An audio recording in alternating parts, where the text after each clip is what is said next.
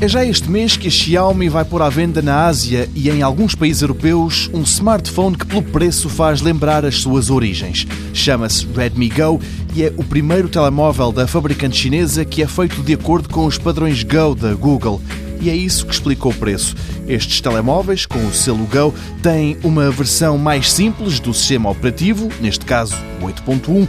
As próprias aplicações que vêm instaladas de origem ocupam menos espaço e gastam menos dados do que as apps convencionais.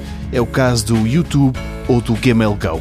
Trata-se de uma versão do sistema operativo Android que a Google concebeu a pensar nos mercados onde a velocidade de ligação à internet não é a melhor, ou então onde os preços não são para todas as carteiras, é também uma forma das fabricantes poderem fazer telefones com especificações já algo datadas.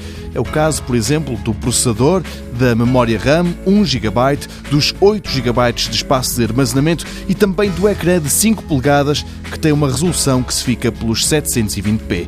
Ingredientes que permitem baixar bastante o preço de um telemóvel. Este Redmi Go da Xiaomi vai custar cerca de 80 euros.